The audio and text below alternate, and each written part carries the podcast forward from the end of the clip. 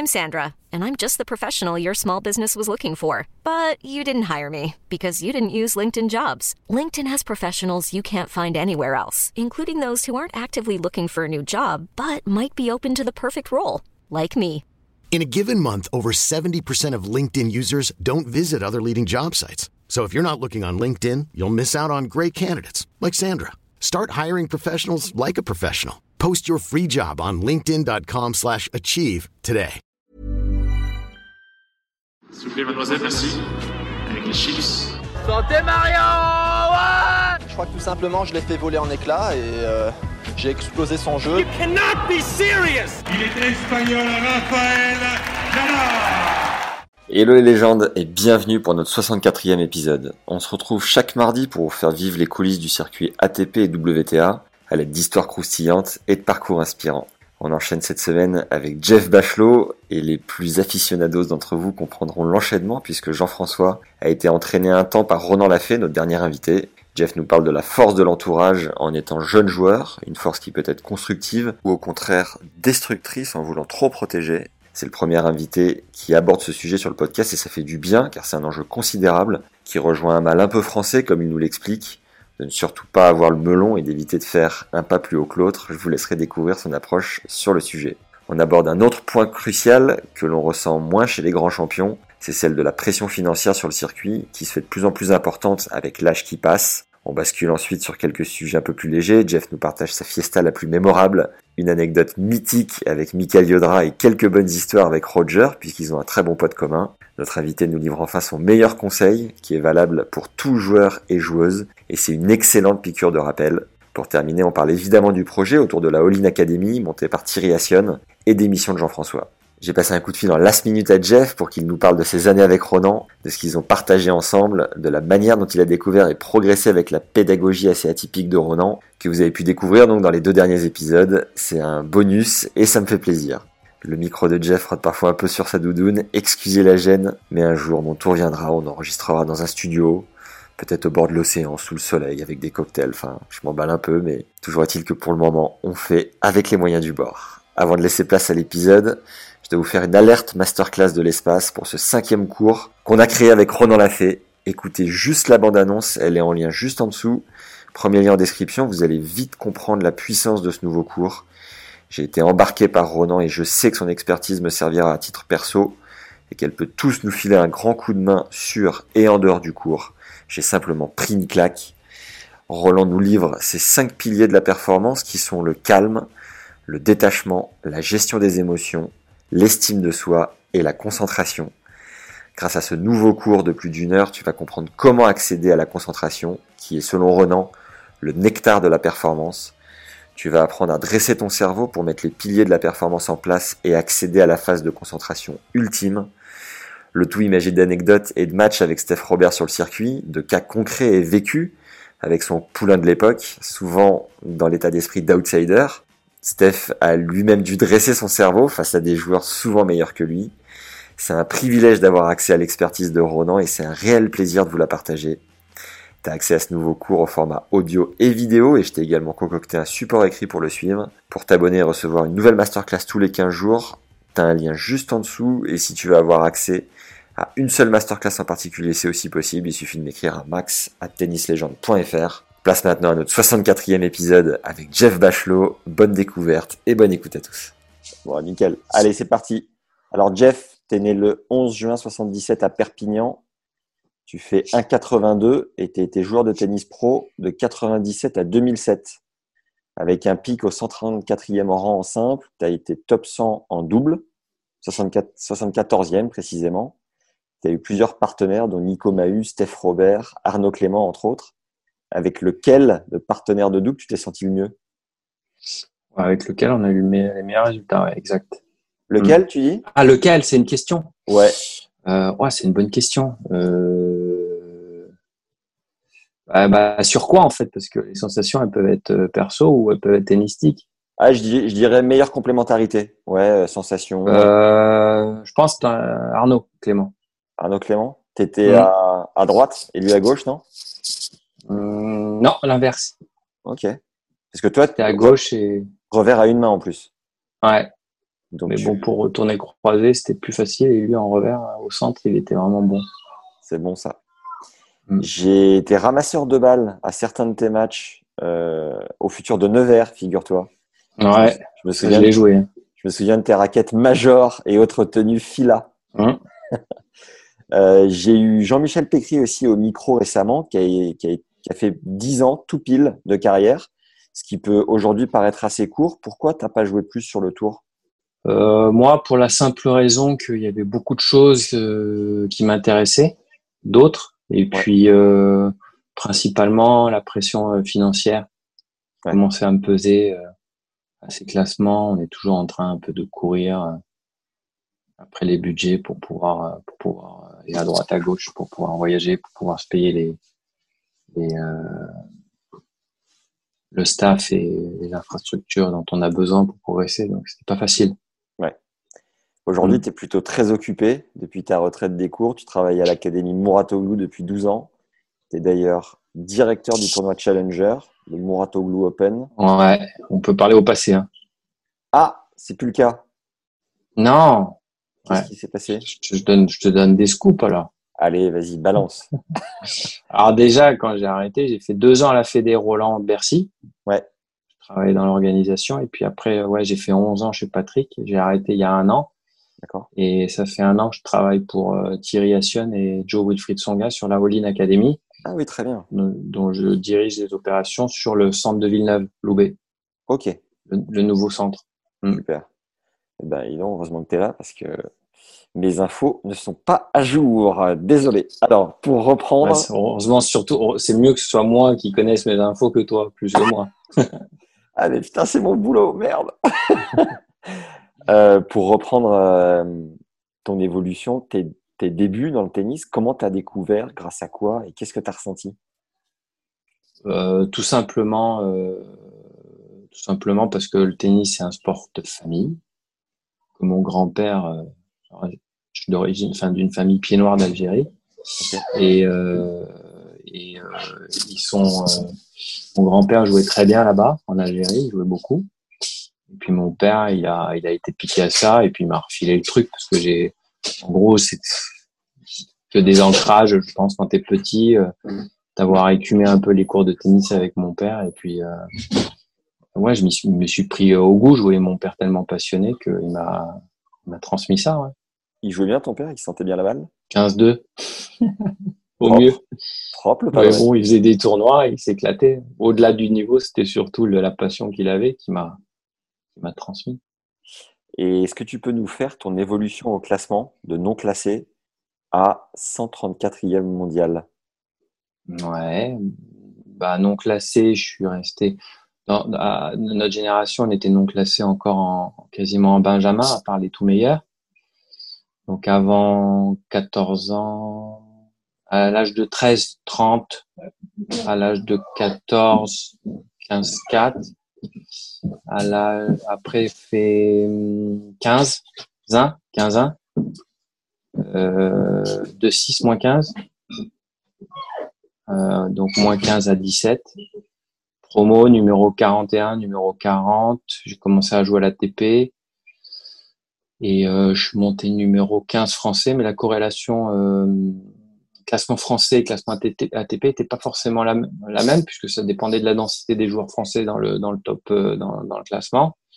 Et quand j'ai été numéro 15, je crois que j'ai été 160, 170. Ouais. J'étais numéro 17 à 134 mondial. On avait fini l'année 2002, en fait. J'ai fini l'année 2002, une belle année.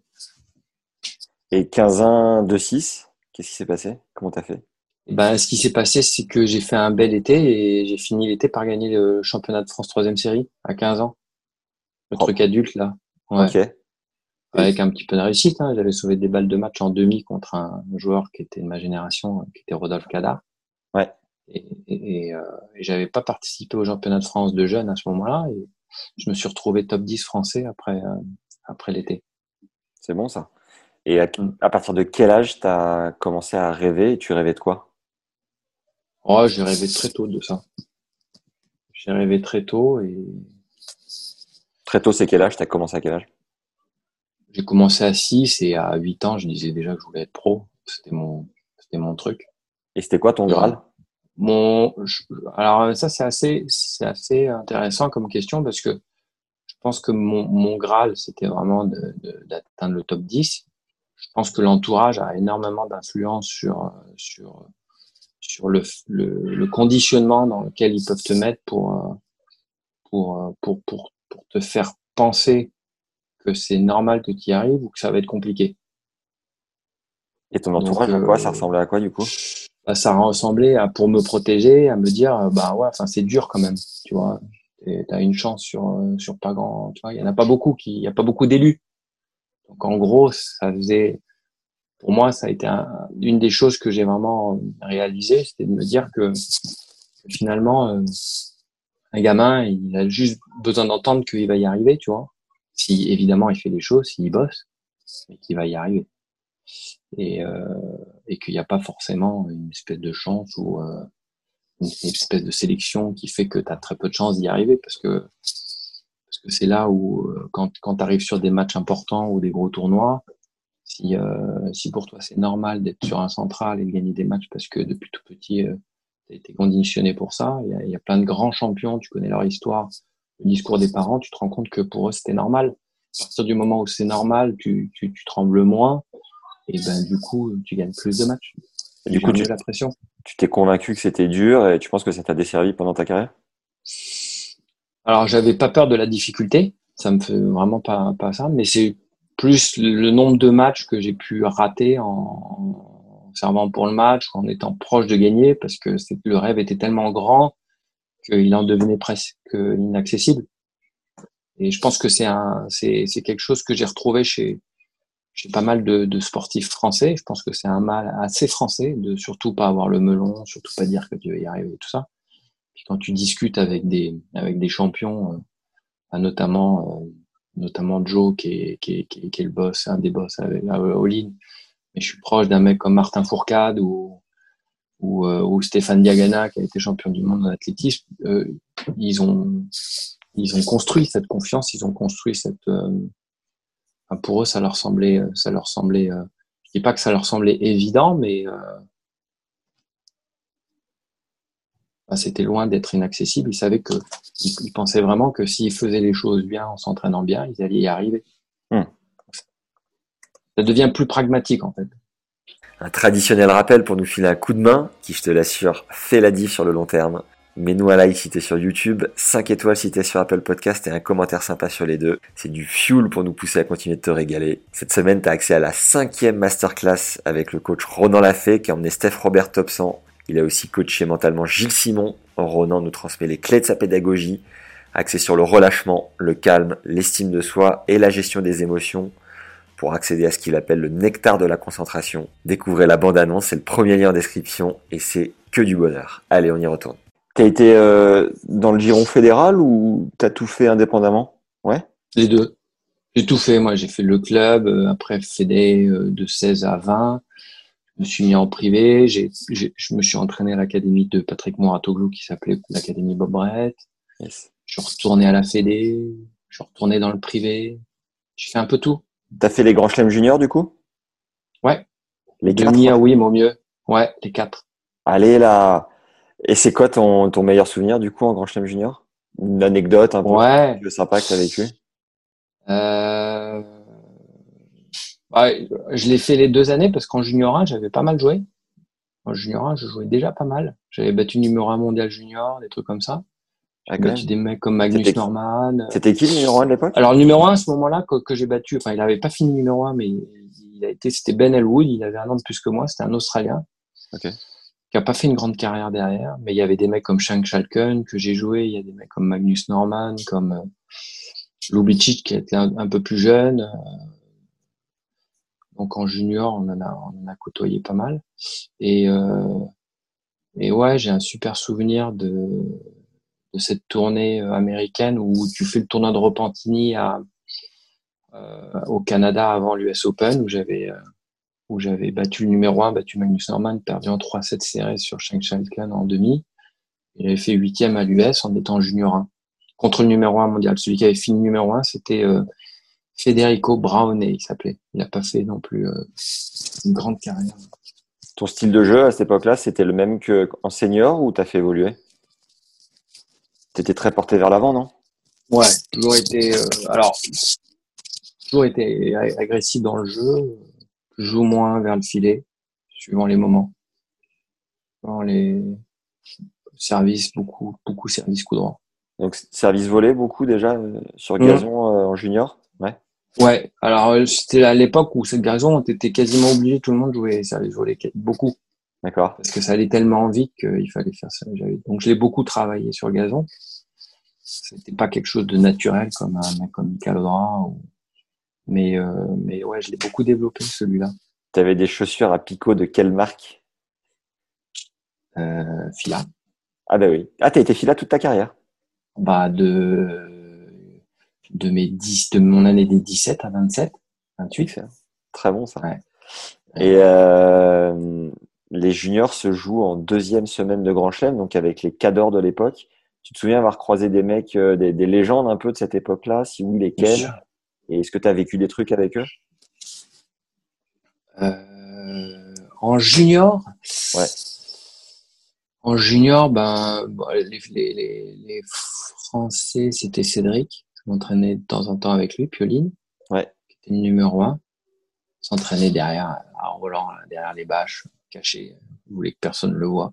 Ah ouais, incroyable. Ouais, ouais, ouais. C'était, euh, c'était du temps où il venait de sortir de sa relation avec Dumont et euh, il s'entraînait de, de manière un peu spéciale. Il voulait surtout pas que les gens le voient comme si euh, il allait filer des infos, mais donc c'était rigolo.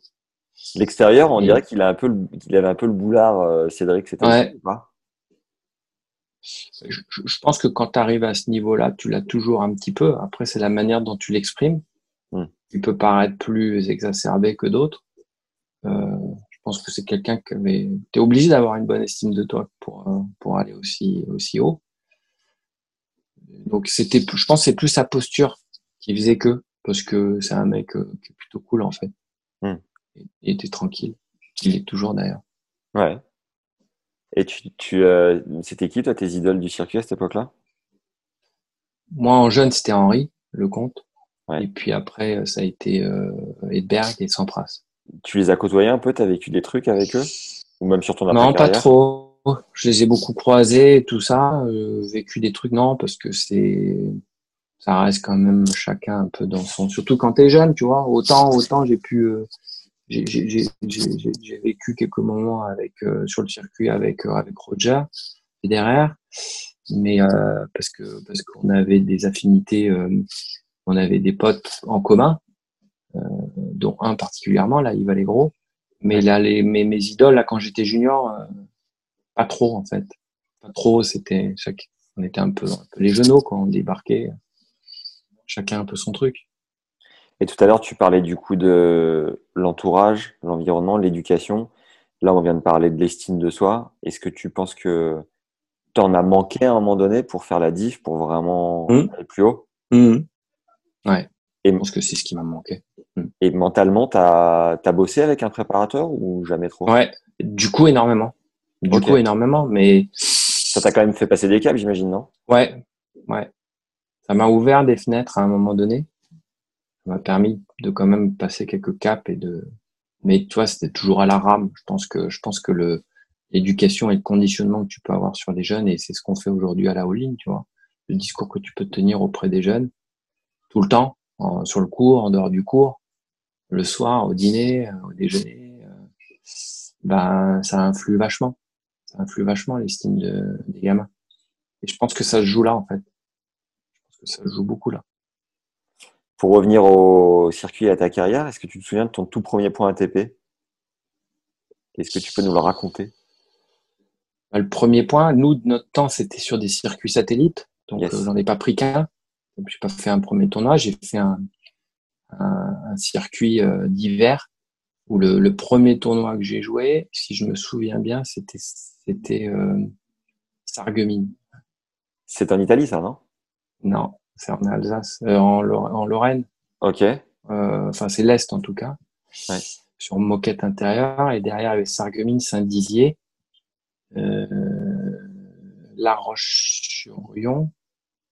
Ah non, quoi que, non, non, non, je dis une connerie. Ah non, on jouait à Cap d'Agde. Il y avait un tournoi à Cap d'Agde. Ok.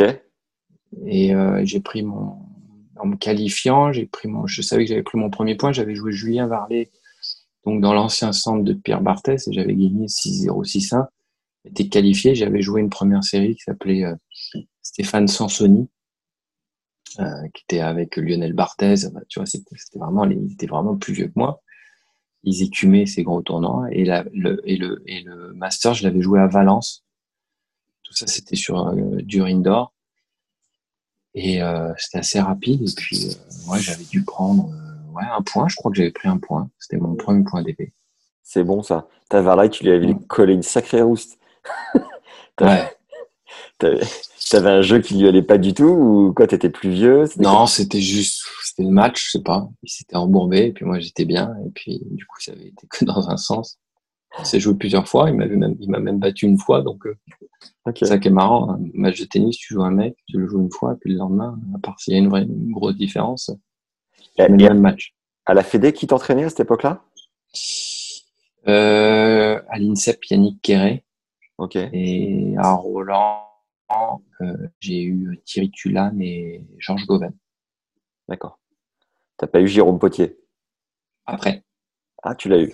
Quand, quand je suis revenu en 2003, j'étais euh, avec Jérôme.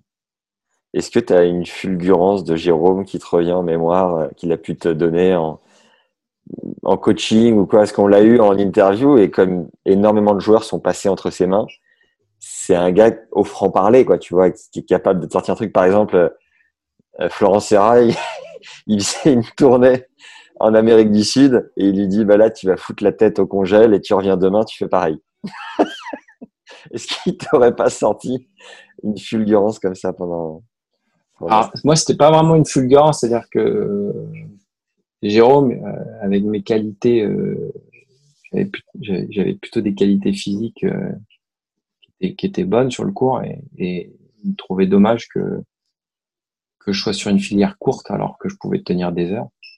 Donc il m'a fait beaucoup bosser, il m'a fait faire des matchs que j'ai gagné d'ailleurs, j'en ai gagné pas mal comme ça, en étant un peu plus patient, voilà. Dans des conditions un peu plus lentes et tout ça, donc euh, donc je jouais un petit peu à contre à contre nature, mais en même temps je jouais dans une filière qui me dérangeait pas trop physiquement.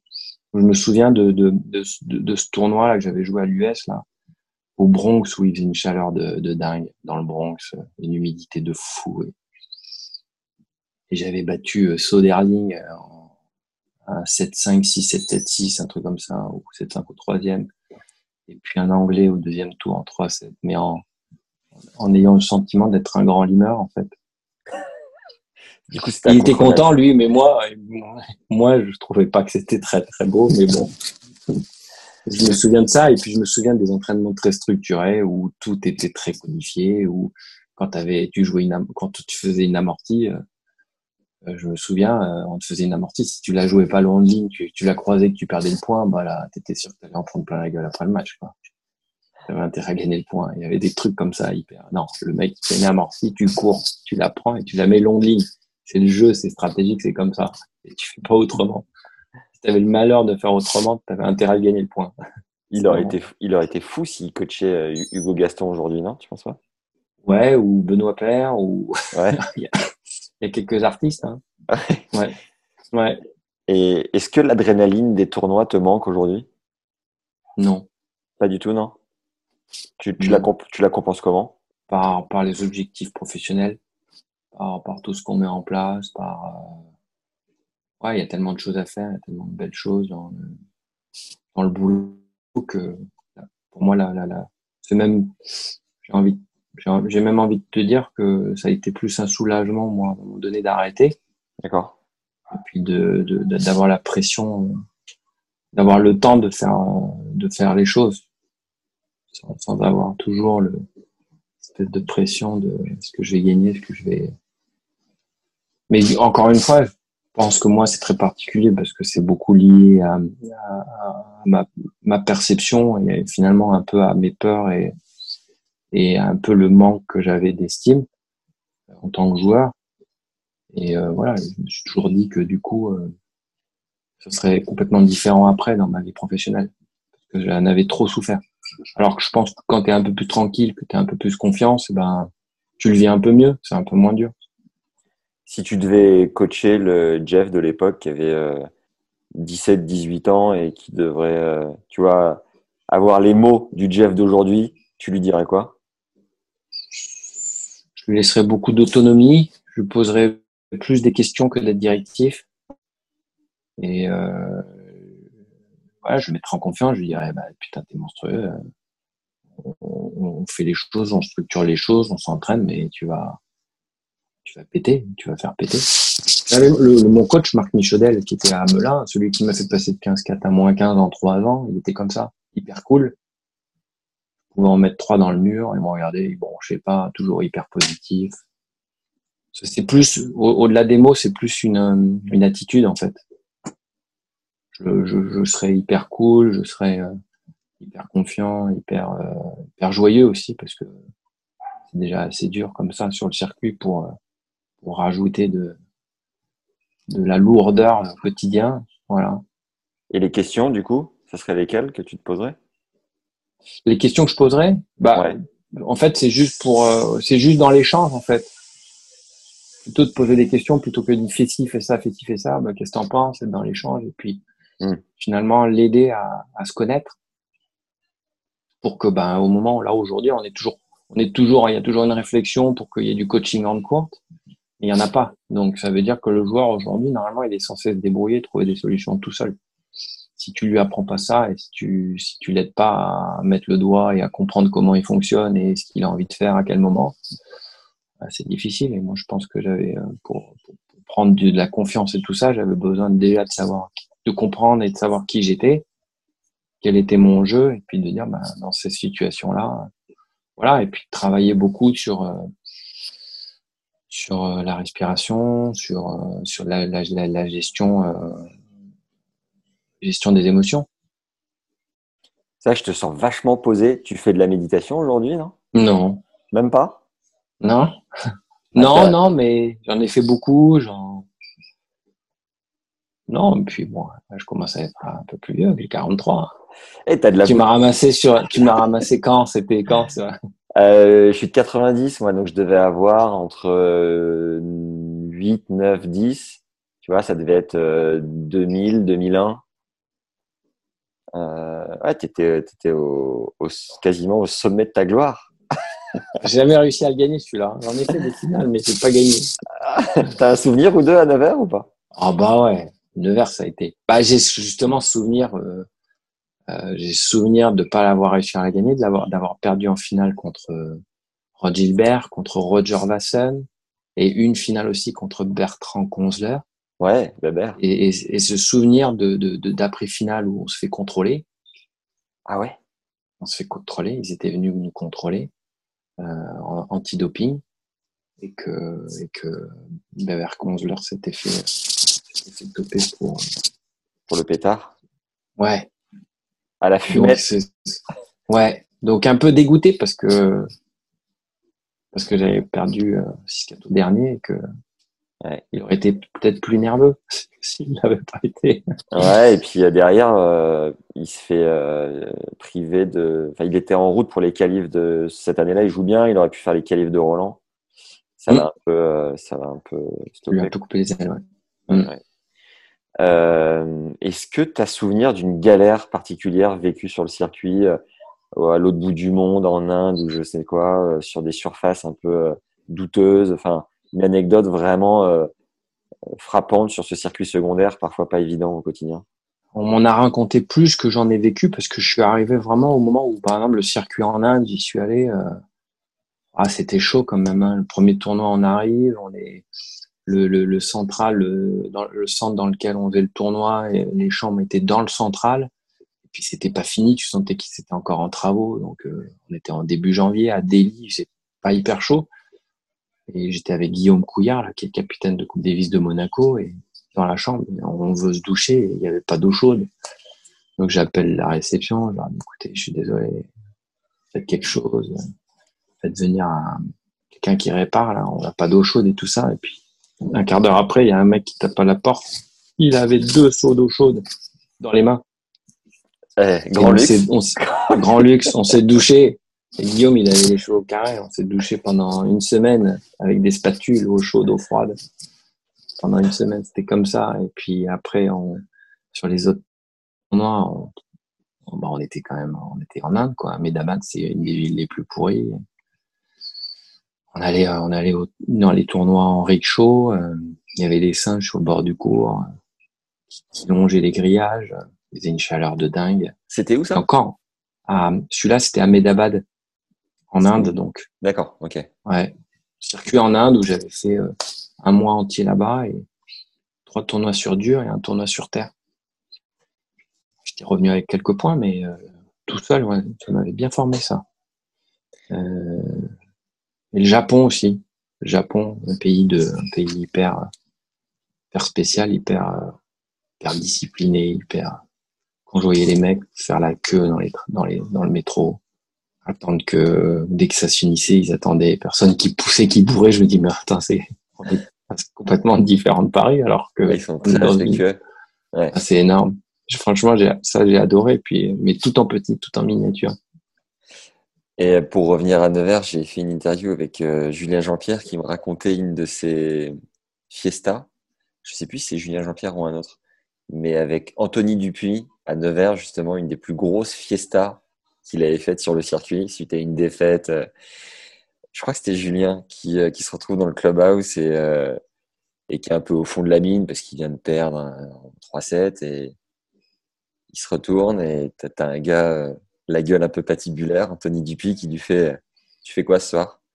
Et l'autre il lui dit Ben euh, rien. Il dit Ben on fait la fête. on sort. Et ils se dans une boîte de campagne. Est-ce que euh, tu as fait des, quelques fiestas comme ça un peu sur le circuit, des trucs qui sont sortis de nulle part? J'imagine que oui, mais est-ce que tu peux nous en raconter une? Bah, nous, une des plus belles qu'on se raconte encore régulièrement, c'était, euh, c'était un moment où, alors on choisissait quand même tout le temps notre moment pour pouvoir sortir. C'était pas, donc c'était vraiment occasionnel. Il y en a une où on avait fait euh, en 80, fin 96, on sortait tous de, de- du, du bataillon de Joinville à l'armée. Ouais. On avait fait nos classes et euh, même même en faisant nos classes, on était arrivés, ils nous avaient tous rasé la tête. On avait tous des gueules euh, bah, de légionnaires quoi. Et puis on, on- donc on finit nos classes, on rentre chacun dans, dans nos appartes à Paris et puis euh, le week-end et puis on se dit bah allez on sort, on se fait une bonne teuf. Et il y a y avait d'ailleurs il y avait Julien Varlet, il y avait euh, Johan Potron, il y avait Rod Cadar et et euh, c'était dimanche soir. Ouais. Et le dimanche soir à Paris, c'était plutôt mort, il n'y avait pas grand chose. Il y avait qu'un endroit où c'était sympa, ça bougeait bien, c'était le, le Queen. Yes, Champs-Élysées. Exactement. Et euh, on savait que ben il valait mieux être un mec pour pouvoir rentrer, qu'il valait mieux être habillé un peu bizarre. Et donc on est, on s'était, on s'était, euh, ramené au Queen avec des espèces de trucs, des espèces de t-shirts hyper moulants. Enfin, on était Freddie Mercury quoi. Freddie Mercury qui arrivait euh, euh, de l'armée et qui sortait et on s'était fait brancher toute la soirée. Magnifique. On avait rigolé. On avait bien rigolé. C'est bon ça.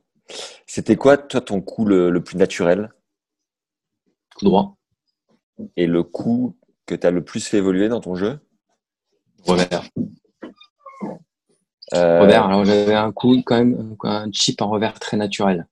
Ok. Ça, c'est quelque chose que je maîtrisais très bien. J'ai beaucoup, beaucoup travaillé le, le revers au couvert et puis euh, j'ai beaucoup travaillé la volée. J'étais plutôt au départ quelqu'un qui aimait attaquer, agressif, mais du fond avec le coup droit, beaucoup de décalage coup droit. Décalage coup droit, c'était quelque chose que j'adorais faire. Et le- la partie la plus aboutie de ta carrière, tu penses que c'est laquelle? Un match où tu as été vraiment injouable? C'est une bonne question, ça.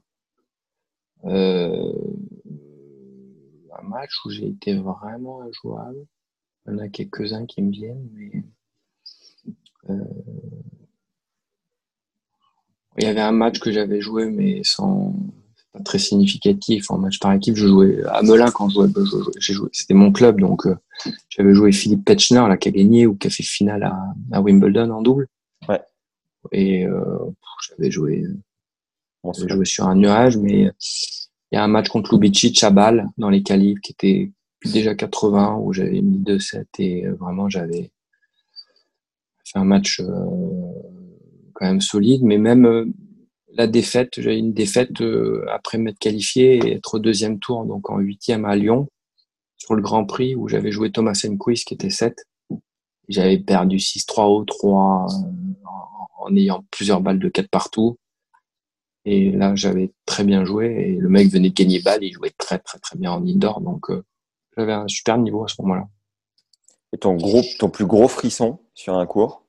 Euh, bah, ça a été à ce moment-là, là, ces deux matchs à Lyon là contre lui et puis euh, Karim Alami qui était top 50 que j'avais battu euh, de manière un peu particulière d'ailleurs. C'était, euh, je la raconte de temps en temps cette anecdote où j'avais perdu le premier, j'avais un break de retard au deuxième et finalement je débreak je gagne le deuxième, il casse une raquette, il se prend un premier code.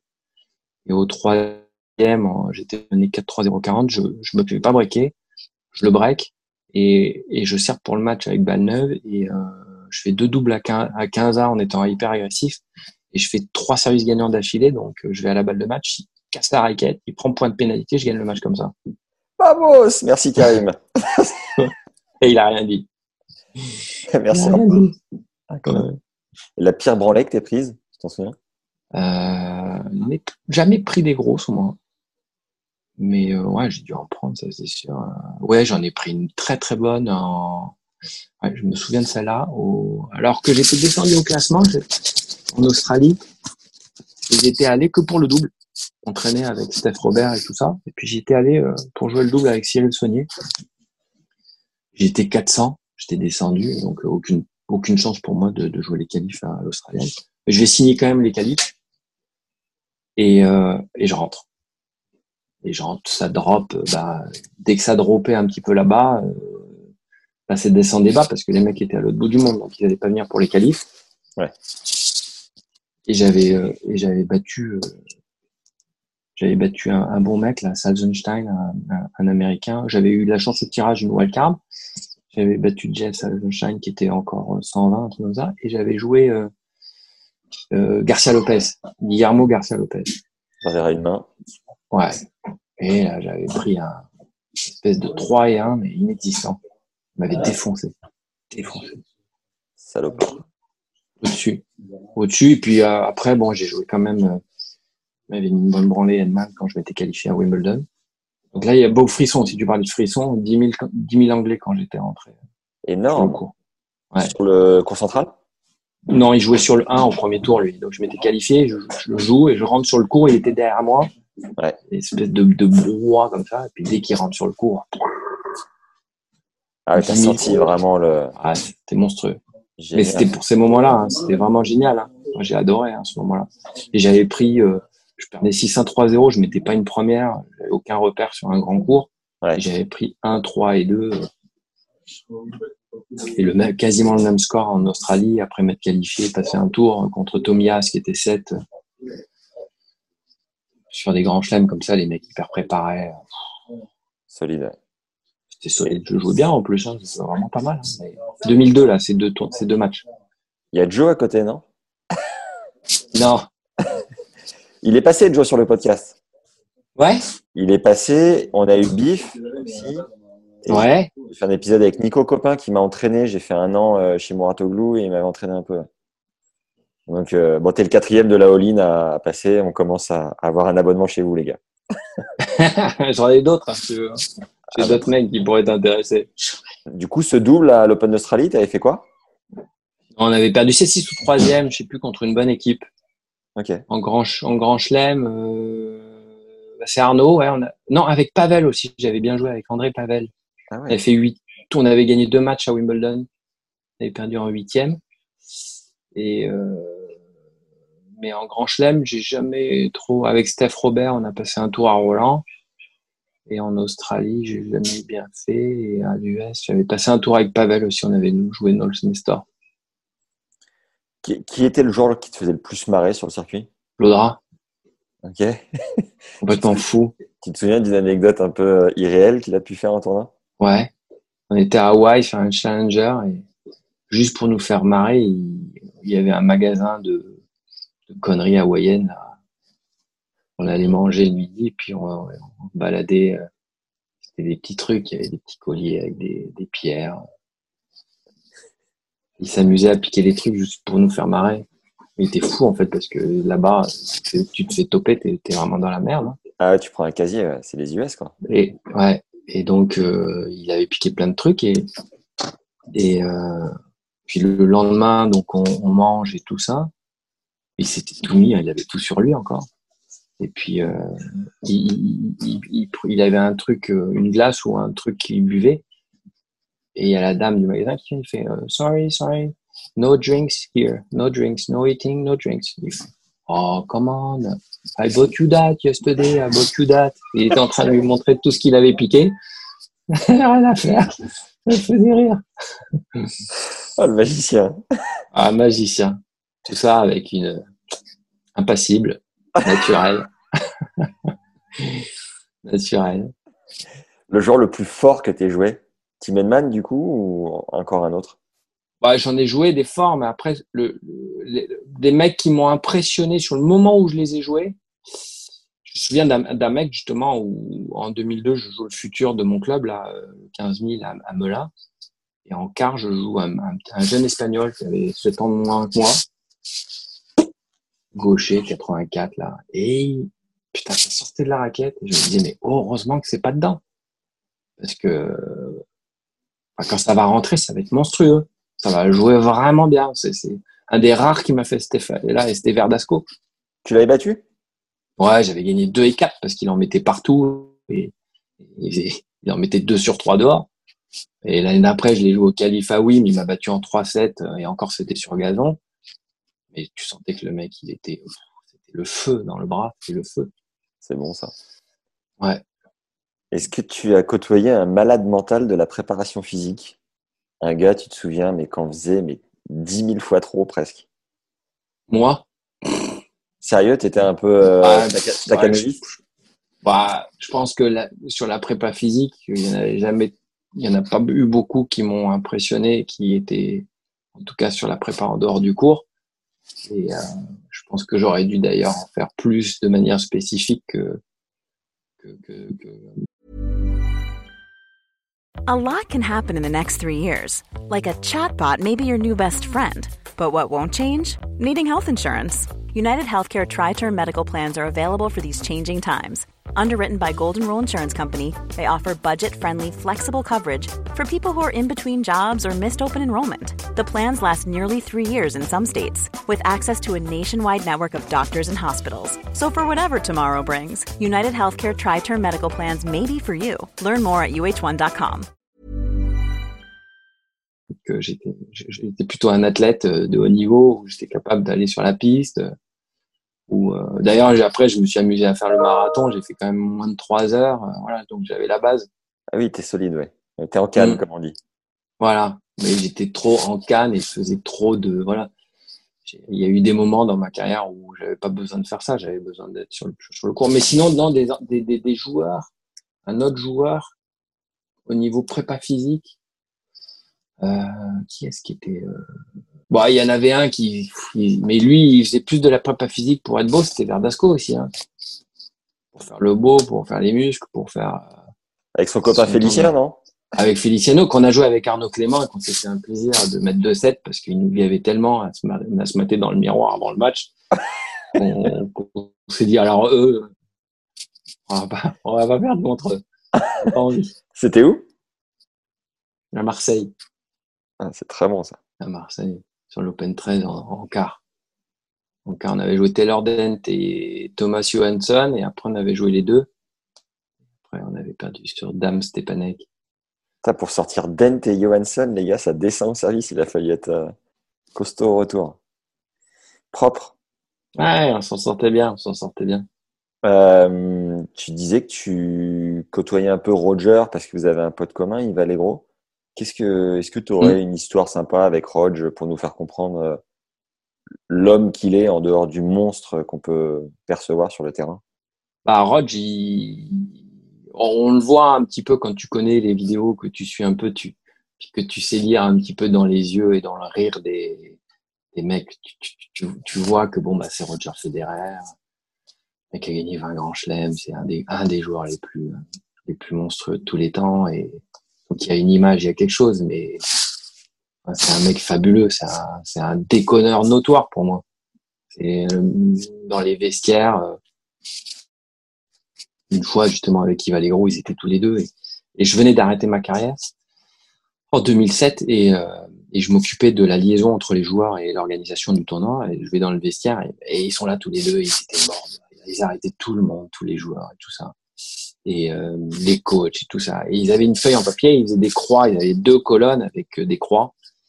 Et, euh, et euh, dit, Jeff, on a une question pour toi. Il bah ouais, quoi? Ils étaient morts de rire. Voilà, c'est encore une connerie. Et là, je, je- alors, euh, c'était vraiment dégueulasse. Mais pour te montrer le, le, truc, c'est la question, une, une, question horrible où en fait t'as pas, t'as pas, enfin, t'as le choix, mais en fait t'as même pas envie de choisir en fait. Ouais, tu préfères, tu préfères ça, tu préfères ça, non, ça. Tu préfères ça ou tu préfères ça? Enfin, Si t'as à choisir, tu prends ça ou tu prends ça? Et là, tu, là rien que de t'imaginer, tu fais ah non mais vous êtes fous les gars, je peux pas. T'es obligé de répondre. T'es obligé de répondre. Et ils étaient morts de rire. Ils pleuraient de rire. Et ils mettaient des croix comme ça de chaque côté. Et euh, voilà. Et puis moi, je l'ai vu aussi euh, euh, à Wimbledon, là, euh, le vestiaire de tête de série en bas. Il se battait avec son pote, un Lutti, euh, derrière la porte. Il y avait les gardes anglais hyper, hyper, ils, bou- bougeaient pas. eux, ils, arrivaient, ils se mettaient des, taquets comme ça. Ils rigoulaient des coups de coude, des, des coups de genoux. euh, deux gamins qui s'amusaient derrière la porte, alors que c'était déjà Roger qui avait gagné au moins, au moins 15 ou 16 grands chelems. Donc c'était marrant de voir dans les coulisses le, le, le mec comme ça, déconneur. euh, Ça a toujours été un gros déconneur. Il a adoré rire. Le vois sur la vidéo avec Roger qu'il est avec euh, Rafa. Là, quand ils font l'interview et qu'il n'arrive pas à s'arrêter, Ouais, ce, ce mec adore rire, il adore déconner. Et c'est ce que c'est ce que j'ai toujours aimé chez lui, parce qu'il se prend pas, il se prend pas au sérieux, tu vois. Est-ce que tu Ni Rafa d'ailleurs. Et Joko? Ah, pas pareil. T'as un avis là-dessus ou Joker? Bah, j'ai un avis. Moi, je pense que c'est un, c'est, la différence, c'est l'authenticité d'un, Rafa et même d'un Roger euh, versus un gars qui, euh, qui, euh, qui utilise les, les, euh, les canaux de communication pour se faire une image. Mais, euh, mais je suis content parce que même, euh, même à travers les médias, tu, je pense que tu, tu ressens les trucs. Tu- ça se voit. Tu peux pas, tu peux pas te cacher tout le temps. Et tu penses qu'il finira avec le plus grand nombre de grands chelems ou pas? Une petite, euh, une- un petit pronostic? Bah, moi, si j'en avais un, je dirais Rafa. Ok, d'accord. Je dirais pas Joko.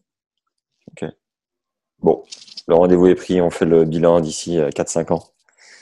Euh, en carrière, tu as gagné euh, pratiquement 400 000 dollars, mais comme Mm. tu disais, euh, de prize money sur 10 ans, euh, voilà, c'est pas évident. Tu finançais, tu finançais tes saisons euh, grâce au match par équipe, grâce aux sponsors, comment essentiellement. Bah, au début, un peu les sponsors, parce que euh, quand t'es jeune et que t'es espoir, tu as un peu, t'as un peu d'aide. Ouais. Euh, on mise un peu sur toi. Donc, Sheila, notamment, avait, avait, avait, avait mis euh, un peu d'argent et ça m'avait aidé à lancer ma carrière. Euh, mais ouais, c'était des matchs par équipe, beaucoup, moi. Hmm. Beaucoup, euh, donc à Melun, beaucoup, et puis euh, en France et à- en Allemagne. J'ai joué pour sept ans pour Halle, où on a été champion d'Allemagne. C'était sur gazon là-bas? Non, il y avait le club en gazon, il y avait un club de l'autre côté de la route, enfin qui était le même club, hein, mais qui était sur terre. D'accord. Donc euh, ouais, j'aurais préféré jouer les matchs par équipe sur gazon, mais non, on jouait sur terre bien lourde, bien dégueulasse. Ta spécialité. Ouais. Mais même là-dessus, j'ai réussi à faire quelques bons matchs.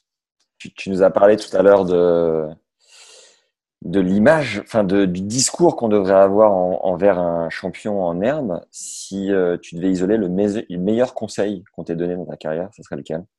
Euh, le, le truc qui m'avait marqué, qui m'avait fait cliquer avant un match, c'était euh, vas-y, de toute façon, un jour on meurt. C'est radical. je me prenais tellement trop au sérieux, tout au sérieux, mettais tellement de pression que le jour où, où mon entraîneur m'avait dit ça, Ah bah j'avais fait un match de dingue quoi, même même plusieurs. C'était l'année où je m'étais qualifié à Wim d'ailleurs. J'avais fait des très bons matchs parce que parce que je relativisais beaucoup plus du coup. Ça c'était un conseil qui m'avait fait du bien. Des matchs t'en joues plein et puis de toute façon quoi, qu'est-ce que tu vas faire? Un jour un jour t'es plus là quoi, donc. Euh... Ouais. Et si toi tu devais en donner un à ton tour, ça serait lequel? Bah après le, le, bon conseil il est euh, le, et le bon coach c'est tout un tout un débat mais le le bon conseil, il est, il est celui qui est ciblé sur le joueur. Donc le, bon conseil qui va être un, un, à Joe va pas être le, le, même qu'à Richard. Donc euh, c'est difficile de répondre euh, à cette question parce que ça dépend vraiment de, de du joueur à, à qui tu as affaire. Globalement, si on avait un jeune devant nous qui a allez, 12, 13, 14 et qui rêve de devenir euh, pro, l'essence euh, bah, Pour moi, un des meilleurs conseils, c'est un petit peu le, le, le conseil qu'avait dit Björn Borg et qu'on qu'il y en a beaucoup qu'on qu'on repris. C'est je joue chaque balle comme une balle de match, point par point, chaque point. Chaque point, tu donnes tout ce que tu as. Chaque point. Tu ne penses qu'au point d'après. Le point d'avant n'existe plus. Le point d'après, c'est celui et le et l'après, le futur, il n'existe pas non plus. C'est le point. Tu joues le point d'après, point par point tellement dur, ça, je trouve. Je trouve que ça, tu arrives à le faire quand tu rentres en pilote automatique parce que tu as l'enchaînement des matchs, l'enchaînement de la confiance et que mentalement, tu es, aiguisé, tu es robuste. Mais quand euh, tu arrives à un premier tour, quand tu pas joué depuis trois semaines et que tu reprends la compétition, c'est tellement dur, je trouve. Mais euh, en soi, c'est ce qu'il y a de. C'est du conditionnement, hein, c'est une prise de décision. Hein, c'est, euh, ça peut aussi arriver au moment où tu en as vraiment marre, tu as, accumulé les défaites, tu au bout du bout et tu lâches, tu vois. Tu lâches complètement. Comme tu dis, je pense que c'est plus facile quand tu enchaînes les matchs et que tu es dans une espèce de, de spirale un peu comme ça, où tu te dis que ça marche comme ça, euh, dans l'enchaînement, mais ça peut être aussi dans un moment où tu en as vraiment marre. Donc tu es, quand même dans un état d'esprit très... Euh, c'est quand même assez extrême comme, comme état d'esprit d'être concentré que sur le point d'après c'est vraiment, comme tu parles, tu parlais de méditation tout à l'heure, de toute façon, le tennis, on, sait que c'est un, un, sport qui joue beaucoup dans la tête, donc il y a, y a quand même un état d'esprit très, euh, très méditatif, très, euh, pour, pour, pour performer, pour performer. Et on le voit, hein, chacun, chacun, d'ailleurs, Rafa, il a, il a ses petits trucs pour rester tout le temps dans la zone. Euh, c'est beaucoup plus, au-delà de la, la superstition, c'est surtout de la concentration. Hum. Roger, il a pris une vraie décision à Hambourg en, 2000, en 2002 ou 2003 quand il fracasse sa dernière raquette. Euh, voilà. c'est, encore une fois, c'est, une prise de décision et, un état d'esprit derrière. Tu as, bossé euh, un peu plus d'une dizaine d'années avec Patrick Mouratoglou. Qu'est-ce que tu as appris euh, à ses côtés si tu devais le résumer en quelques phrases? Alors, ce que j'ai apprécié au-delà d'apprendre, parce qu'il y a des valeurs qu'on avait en commun, qu'on a toujours en commun d'ailleurs. Euh, c'est la, loyauté et, euh, et, de, et de respecter ses engagements. Et ce que j'ai beaucoup appris auprès de lui, c'est euh, capacité à, ne pas avoir de barrière, à ne pas dire c'est pas possible. Tout est possible. D'ailleurs, des grandes marques ont repris le slogan. Et c'est la, la, vérité c'est toujours l'image et le, les obstacles qu'on se, qu'on se met nous-mêmes. Voilà, et c'est quelqu'un, c'est quelqu'un qui n'en a pas en fait. Il ne s'en met pas. Il ne s'en met pas et euh, ça, ça j'ai beaucoup appris là-dessus euh, avec lui, auprès de lui. C'était assez agréable. Très bon ça. Mm. comment ça se passe à la All Academy? Quelle est ton activité, ton rôle euh, et comment on s'y sent? Tant que directeur du site d'apporter de, de, le plus de fluidité. Bon, déjà de construire le construire le de, construire un petit peu la, la structure, mais aussi le, le, business model de, de, Villeneuve pour que ça tourne, pour que toutes les activités au sein du centre et ce qu'on va pouvoir développer fonctionnent. Voilà, au sein au sein de, de, Villeneuve, Loubet. Il y a pas mal de boulot. Et puis après, mon rôle, c'est c'est de, de, mettre euh, le plus de d'huile possible, de communication entre les différentes personnes, d'être avec eux, avec, avec le staff, euh, mais aussi avec les joueurs si besoin ou les parents. voilà, de, de, de, discuter, de, de rassurer, d'informer, beaucoup communiquer. Euh, voilà, et moi, ce que si je suis là, c'est d'abord euh, pour Thierry Assion, qui est un, qui est un pote de, de, de, de 20 ans et, et voilà, auquel j'adhère euh, euh, sur, sur ses valeurs et sur sa manière de travailler, de, de travailler c'est-à-dire c'est on, on, vise l'excellence, il y, a une, y a une véritable confiance euh, dans, dans, dans, dans, le, dans le travail, dans la formation, mais tout en s'éclatant. Voilà, tout en voilà, on est une bande de potes et à côté de ça, on voilà, on se prend pas au sérieux, euh, on a de l'humilité et voilà, on se fait plaisir, on s'éclate, mais on travaille, on travaille, on vise haut. Voilà, c'est pas euh, euh on s'éclate et on et voilà et le but c'est de s'éclater et c'est tout. Non, le but c'est d'avoir des résultats, mais en s'éclatant. Yes. Mais en même temps, on se prend pas trop au sérieux. Donc, c'est trouver cet équilibre. Et c'est ça la all-in, que ce soit à Paris, à Lyon ou ici, c'est vraiment ça. Et c'est ça que j'aime. C'est ça que j'aime, je pense. Sur ton après-carrière, tu es plus euh, business, relationnel, comme que raquette en main sur le cours. C'est ce qui te plaît le plus hum. bah, L'investissement, en fait, moi, si, j'ai aimé, j'aime le coaching, j'aime, j'aime, j'aime aller sur le cours. Euh, j'ai j'ai eu quelques joueurs avec qui voilà j'ai passé du temps avec Dimitrov, j'ai passé un peu de temps avec Victor Anescu, euh, j'ai fait quelques semaines avec Édouard Roger Vasselin. Ouais. Euh, j'aime j'aime ce j'aime ce métier, mais ce métier pour bien le faire c'est euh, c'est 40 semaines. Ouais. C'est aller sur le tour, c'est suivre les mecs, c'est c'est du 24-24 quasiment. Euh, voilà, c'est donc c'est un c'est un investissement qui euh, qui est colossal, colossal euh, pour pour pour apporter quelque chose aux joueurs dans dans le. Et quand je parle de ça, parce que moi, si si j'avais choisi le coaching, je voilà, je me j'aurais visé le coaching de haut niveau pour vivre des, des choses que j'ai pas vécues moi en tant que joueur. Euh, et euh, ça d'ailleurs ça a été un peu le cas. Mais euh, mais c'était le haut niveau, le très haut niveau qui m'intéressait. Et mais l'investissement, aujourd'hui voilà, j'ai quatre enfants, l'investissement, il, il, était, il était trop, euh, trop important pour, pour, pour, garder un équilibre de vie, de vie privée, de vie familiale. Voilà, je, je fais aussi, mais il y a mes enfants derrière, donc euh, j'ai aussi pris cette direction pour passer plus de temps avec mes enfants et euh, je, je le regrette pas du tout. Mais je m'éclate, mais différemment, c'est autre chose. Autre chose. Pour terminer l'interview, j'ai quelques questions de fin qui sont communes à toutes les autres. Est-ce qu'il y aurait un livre que tu recommanderais aux auditeurs de, de se procurer? Ouais. Moi, j'ai toujours aimé, je l'ai d'ailleurs conseillé aux, aux, jeunes joueurs que j'ai entraînés, c'est le, Guerrier Pacifique. Yes. C'est une lecture récurrente qui est venue euh, dans plusieurs des réponses. Ouais. T'en gardes bah, Ouais, bah, je pense que ça m'étonne pas parce que c'est un, c'est un bouquin euh, et pouvoir illimité d'Anthony Robbins. Ok. Anthony Robbins. Yes. Un grand coach. Ouais, ouais. Coach. Euh, pas qu'un coach de tennis. Enfin, il n'a pas été coach de tennis d'ailleurs, mais un, vrai coach. Donc, euh, dans, dans, dans, deux, voilà, c'est deux, c'est deux, c'est deux bouquins très différents puisque un peu plus philosophique et assez sympa, le guerrier pacifique, parce que quand tu le relis, tu, tu le lis jamais de la même manière, mmh. selon le moment où tu le lis tu, tu chopes pas les mêmes choses. Donc très riche et, euh, et le et le et Anthony Robbins parce que parce que par rapport à ce qu'on disait, euh, bah voilà, le pouvoir illimité, ça veut tout dire. Il n'y a pas de il a pas de limite. Les limites, c'est celles qu'on se met. Est-ce qu'il y a une citation que tu aimes bien? Joker? Si, la citation ah. d'Oscar Wilde, moi, voilà. Euh, euh, faut toujours viser la lune, au pire, tu dans les étoiles. Yes, je prends. Voilà. Tu vises haut, tu tires haut.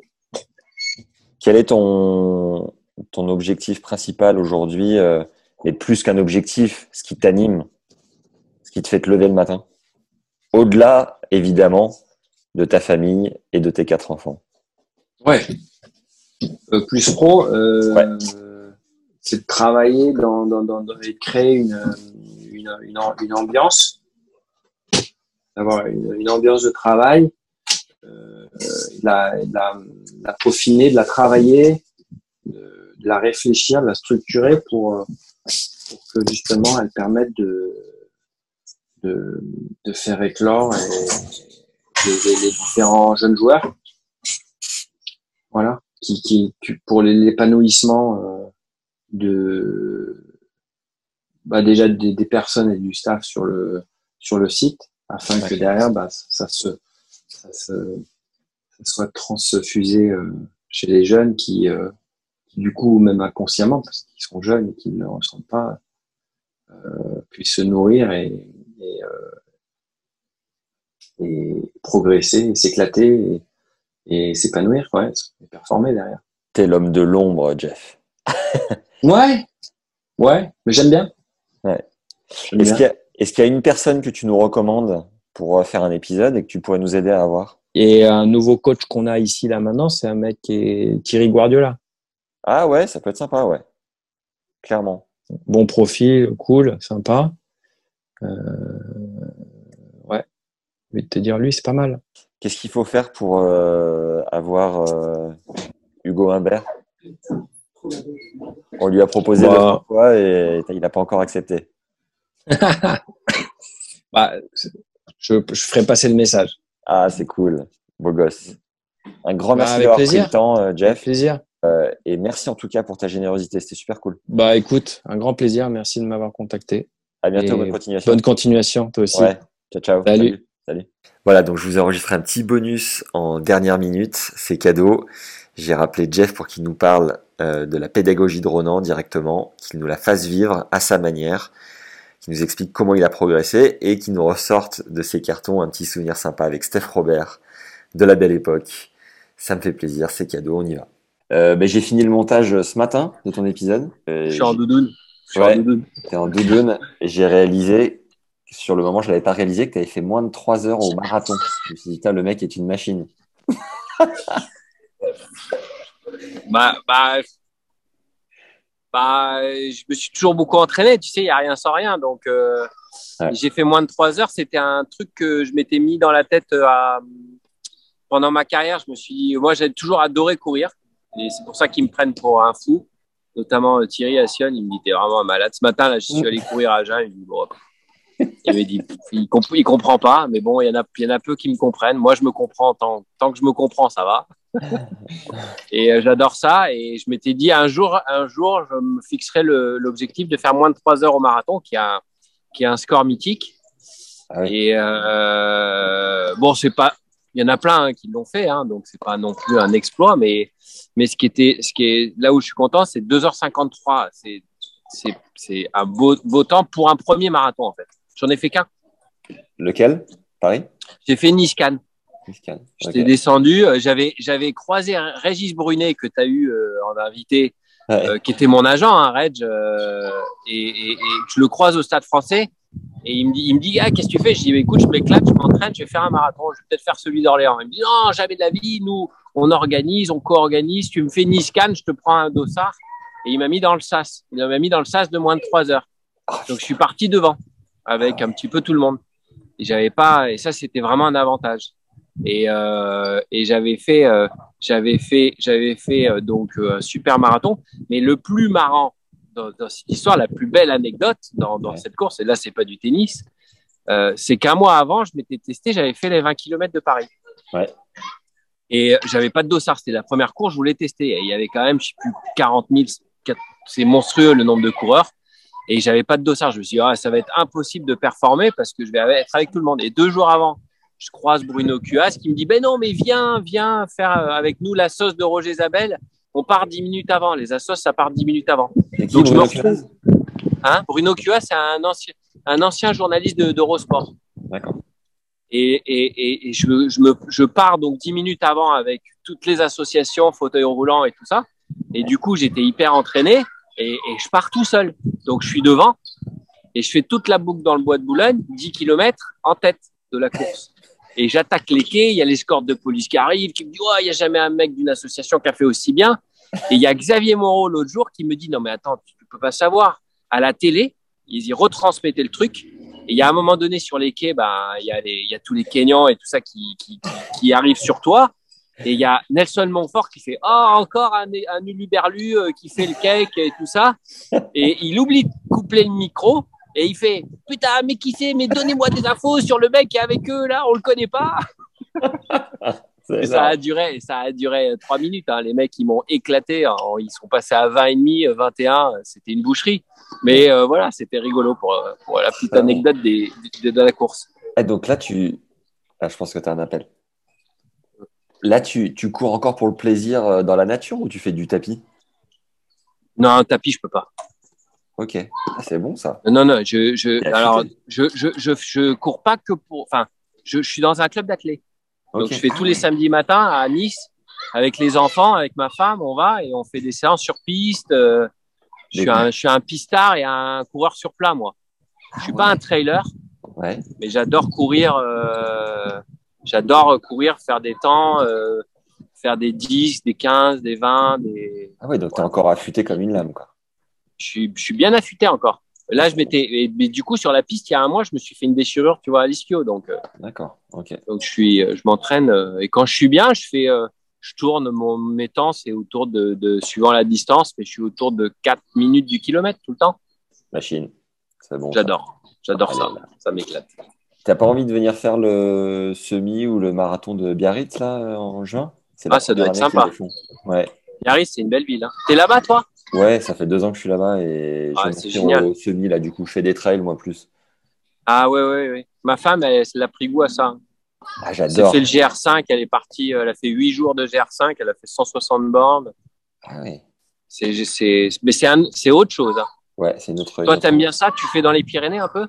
Là, je fais dans le Pays Basque, euh, Pays Basque et les Landes. Euh, mais j'aime bien ce côté un peu plus nature, moins performance. Mais euh, euh, j'aime bien l'état d'esprit, tu vois. Les mecs sont détendus, mais ça reste euh, du dépassement de soi. T'as du gros dénive. euh, Ouais, c'est clair. C'est clair. Beaucoup, ouais. C'est clair. Alors, le but de l'appel, euh, Ouais. Jeff, c'est que donc j'ai fait il y a un mois maintenant l'épisode avec euh, euh, Steph, Steph. Robert, Steph Robert Ouais. déjà en deux parties, Steph la mitraillette, et ensuite euh, Ronan pareil en deux parties, donc euh, deux semaines à chaque fois l'un et l'autre. Euh, moi, je voulais avoir ton retour du coup sur la pédagogie, euh, l'approche mentale et terrain que tu as pu avoir avec euh, Ronan. Ouais. Une ou deux anecdotes sympas que tu as dû partager avec Steph Robert, euh, que les gens comprennent, tu vois, le- la continuité de, de ces deux premiers épisodes. Même si tu as fait moins de temps avec Ronan qu'il a pu en faire avec Steph ou quoi, tu as quand même. Ouais, j'ai fait quand même 50, tu vois. Ah ouais, quand même, mine de rien, ouais. J'ai fait 3 plus 2. Ouais, 2, 3 plus 2 ou 2 plus 3, je sais plus. Tu l'as rencontré ans. euh, à, la- à de Mouratoglou, euh, Bob Brett. j'ai regardé, j'ai regardé l'interview que tu as fait avec Ronan, je l'ai, regardé. Ah, cool. Trop bien. Ouais, je l'ai écouté. N'oublie pas de mettre ton petit commentaire. Hein.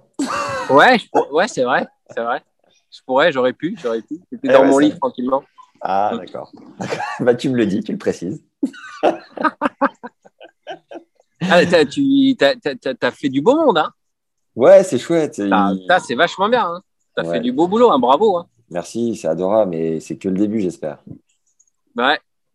Donc, qu- quand tu l'as rencontré, t'en étais où et quel, quel chemin t'as fait avec lui? Qu'est-ce que t'as ressenti à, son- à ses côtés, quoi? En fait, euh, alors c'est marrant parce qu'aujourd'hui, moi, je, travaille sur des projets sportifs et beaucoup auprès des joueurs et des joueuses. Et je suis confronté à la, difficulté à laquelle euh, la plupart des personnes étaient confrontées euh, avec moi. C'est-à-dire que le joueur, il pense que ça vient toujours des autres. euh, et et j'étais, entre guillemets, un tueur de coach parce que, parce que j'étais infernal. Je me trouvais des excuses tout le temps et que, et que, et que voilà, et que je mettais tout le temps limite la faute sur, sur le coach ou sur autre chose. Donc j'avais beaucoup de mal à travailler sur la remise en, enfin, à faire de la remise en question. Et, euh, et donc quand je suis arrivé chez, chez, chez, chez Patrick, j'y suis allé pour Thierry Champion. Ok. Je le connaissais bien, j'avais confiance en lui. Je suis allé voir Patrick, j'ai dit écoute Patrick, j'ai envie de m'entraîner dans ta structure parce qu'il y a Thierry. Et comme j'étais le plus fort à ce moment-là de la structure, ça a été facile. Sauf que comme Patrick avait fait du bon boulot, qu'il avait une belle équipe et tout ça, qu'il y avait une super ambiance et que ça s'entraînait bien, bah, petit à petit, il y a eu de plus en plus de monde qui sont rentrés. Mm. Et, euh, et je me suis retrouvé euh, bah, pas le meilleur. quoi. Euh, Il y a eu des Polo Mathieu, Dick Norman, Karlovic, Hicham Arazi, Nico Coutelot. je me suis fait dépasser et, et j'ai pas pu garder Thierry Champion que je voulais garder comme coach. Donc euh, j'ai eu euh, j'ai eu un ou deux autres coachs euh, entre Thierry et Ronan. Et puis il y a eu un moment donné, je sais plus exactement pourquoi, Patrick euh, a pensé que euh, que Ronan pouvait être euh, quelqu'un de bien pour moi. Et c'était un moment où j'étais ouvert à, à tester. Et, et en fait, Ronan m'a par par sa c'est-à-dire par sa méthode participative de questionnement plutôt que de me dire ce que je devais faire, Mhm. sachant que j'étais très casse-couille, euh, bah, ça a vachement bien fonctionné avec moi. Parce que, parce que j'avais le sentiment que la solution venait de moi et pas du coach. Donc, il y avait un, comme je manquais un peu d'estime de moi-même, bah, ça, ça a nourri un peu mon estime et ça m'a donné un peu de confiance. Et, euh, et, avec l'entraînement qui était très adapté à moi, puisque c'était un travail, euh, enfin, qui était très adapté à moi. C'est pas qu'il était adapté à moi, mais il me convenait bien. Euh, le travail de relâchement, le travail de respiration, le travail de calme. Moi, qui est voilà, qui est du, qui avait du, qui avait de la caisse et euh, qui avait de l'énergie explosive, euh, mais très nerveux, ça m'a beaucoup apporté. Ça m'a beaucoup apporté. Donc, on a réussi grâce à cette méthode. Euh, en liant, ben, en mixant le- le questionnement et, euh, et le travail de calme, notamment le poser, euh, la respiration, à, à, à travailler sur la, sur, sur la durée et à faire du bon travail. Et quand il dit dans son interview que, que je suis monté euh, en faisant euh, deux heures de carré euh, par, par jour, c'est le cas. C'est le cas. J'ai fait des séances de deux heures dans le carré. Et tu, tu te dis comment il a réussi à, à, à, à faire accepter des mecs, parce que j'étais pas le seul, s'entraîner dans des carrés pendant deux heures et ne faire que ça, en plus du fitness. C'est difficile à croire, mais en tout cas, on l'a fait et on progressait. Et on progressait. Donc, euh, bon, ben, c'était, voilà, on sait, pourquoi il le faisait. Hein. C'était un endroit où on était plus ouvert d'esprit, plus vierge de, de, de croyances, on va dire, et ça nous permettait de travailler un peu plus juste. Et euh, petit à petit, ben voilà, on, on, travaillait un petit peu moins dans les carrés, on reculait, mais on a toujours beaucoup travaillé dans les carrés et on l'a toujours accepté. C'est incroyable. Et, et quelle a été la limite du coup de son coaching? Parce que quand il nous en parle, on a l'impression qu'il emmène tout le monde euh, au top du top, euh, qui transforme le plomb en or. Toi, où est-ce que ça a fini par bloquer? Alors, par rapport à moi, je dirais pas qu'il y a eu de limite, parce que je pense que Alors, au moment où je suis arrivé dans la, première partie où on a travaillé ensemble, je suis arrivé à mon meilleur classement avec lui. Et ça s'est arrêté pour des raisons extra-sportives. C'était des, des, questions de relations, questions relationnelles où, euh, avec Jean-Philippe Bayan, que tu as eu aussi, euh, tous les deux ne, ne s'entendaient plus. Et moi, je me suis retrouvé le, vraiment entre les deux. Et euh, ça, ça, ça, a été très compliqué à vivre pour moi et, et j'ai perdu mon équilibre sportif, ma structure, ma petite structure.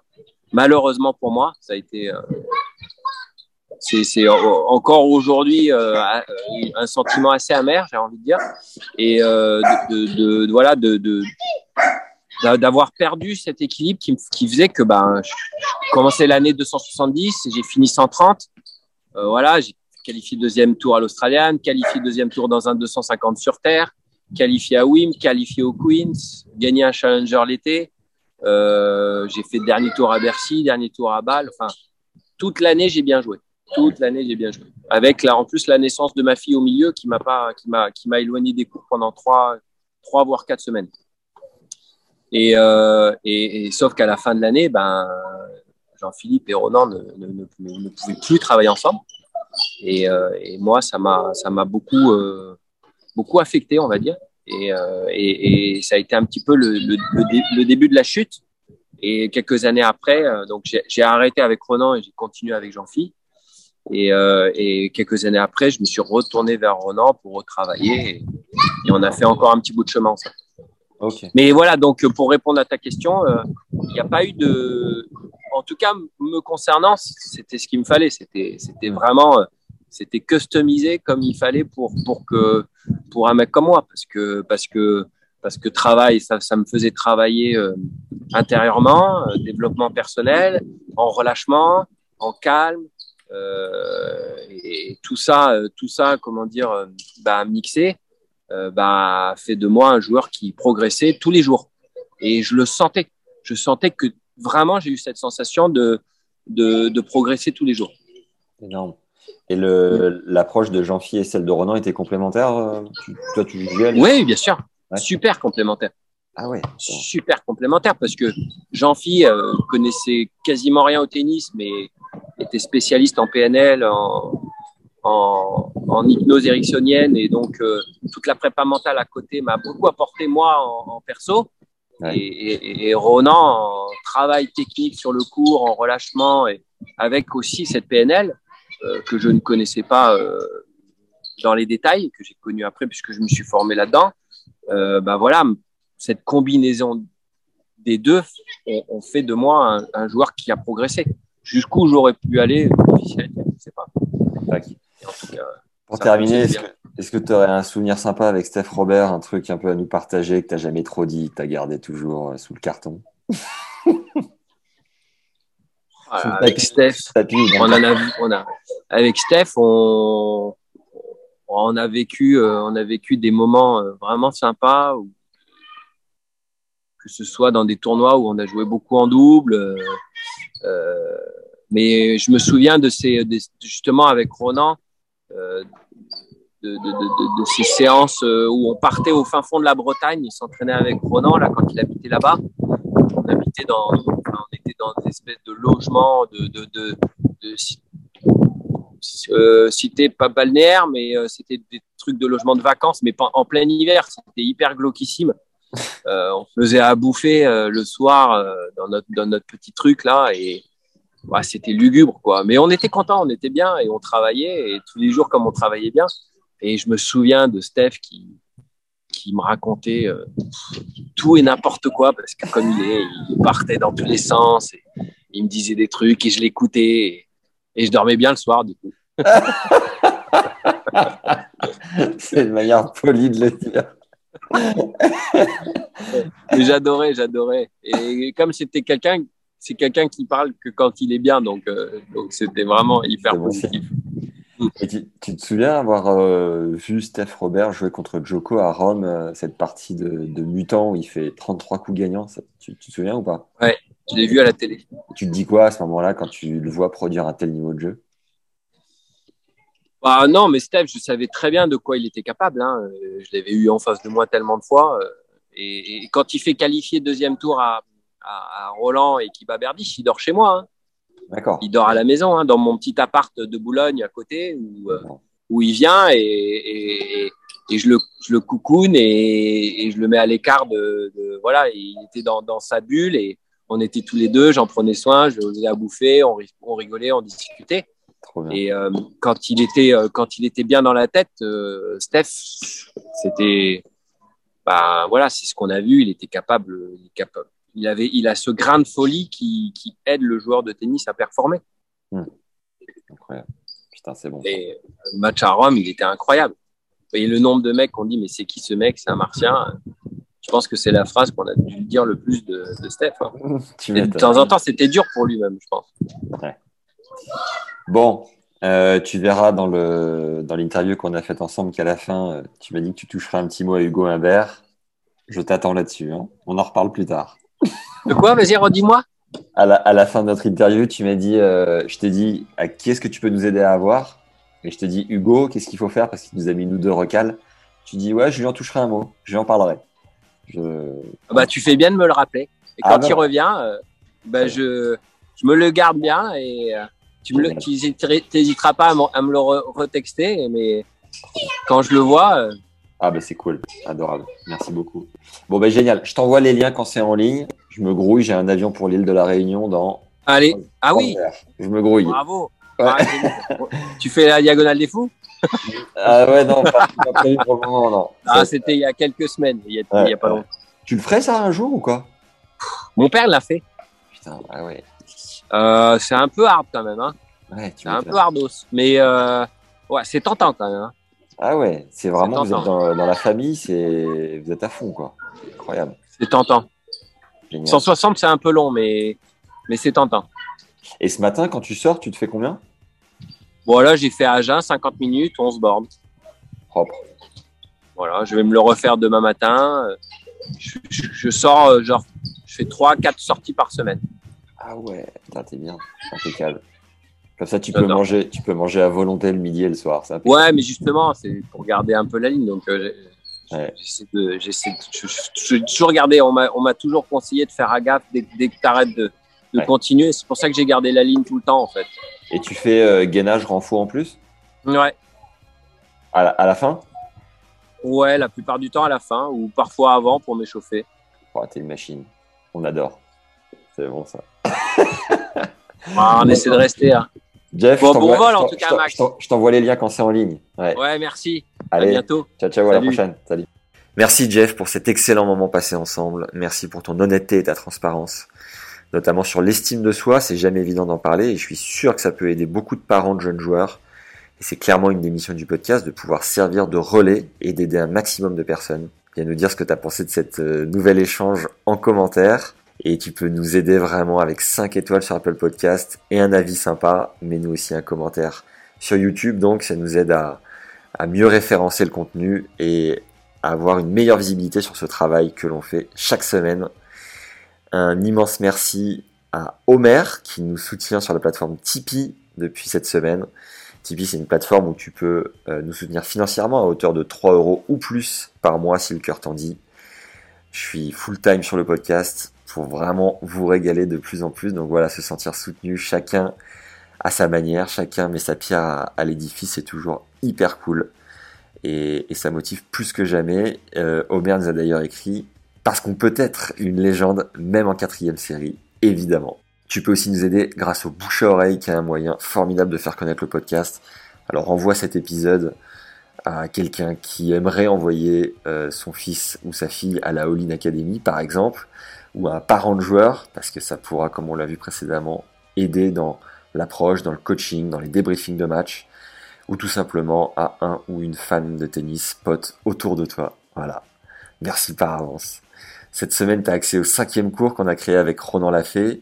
Écoute juste la bande-annonce, elle est en lien en dessous, premier lien en description, et tu vas vite comprendre la puissance de ce nouveau cours. J'ai été embarqué par Ronan et je sais que son expertise qui m'a servi à titre perso pourra te servir et te filer un grand coup de main sur et en dehors du cours. Personnellement, j'ai pris une claque. Roland nous livre dans ce- cette nouvelle masterclass ces cinq piliers de la performance qui sont le calme, le détachement, la gestion des émotions, la concentration et l'estime de soi. Grâce à ce nouveau cours de plus d'une heure, tu vas comprendre comment accéder à la concentration, qui est selon Ronan le nectar de la performance. Tu vas apprendre à dresser ton cerveau pour mettre les piliers de la performance en place et accéder à la phase de concentration ultime.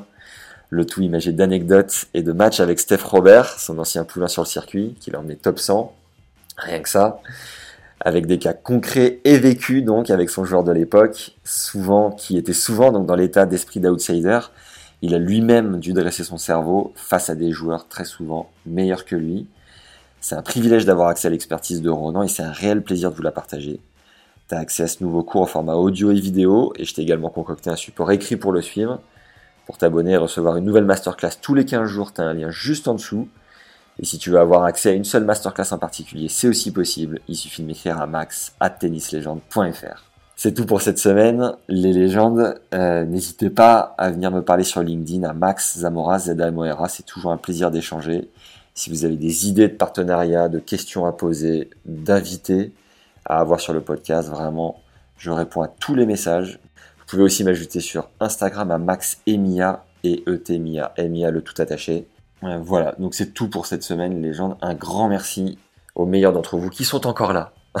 Vous êtes aussi de plus en plus nombreux à suivre les masterclass et c'est hyper cool de faire grandir la communauté de gens qui se forment, qui apprennent et qui me font des retours parce que voilà, c'est c'est génial de, de vous accompagner dans votre progression, mais c'est aussi très très chouette d'avoir vos impressions et vos sensations sur le cours. C'est évidemment, in fine, ce qu'il y a de plus important, les progrès sont au rendez-vous, donc ça me rassure et ça me donne évidemment envie de continuer de pousser encore plus loin. Voilà. Je vous souhaite une excellente semaine et je vous dis à très vite. Euh, par avance, merci pour le bouche à oreille et merci pour les bonnes ondes. Prenez soin de vous. Ciao.